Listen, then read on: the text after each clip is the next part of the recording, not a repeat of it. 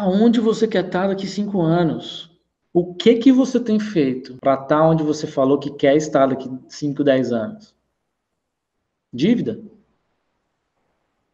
Vivendo acima das suas possibilidades sempre? 2 mais 2 é 4, irmão. E, e, se você gasta 5 e ganha 4, você está devendo 1. Um. Então, eu quero dizer para vocês que se você não tem um objetivo, a chance são que você não vai chegar a lugar nenhum. Tudo vai ficar do jeito que está. A culpa não era sua até ouvir o que eu estou falando aqui.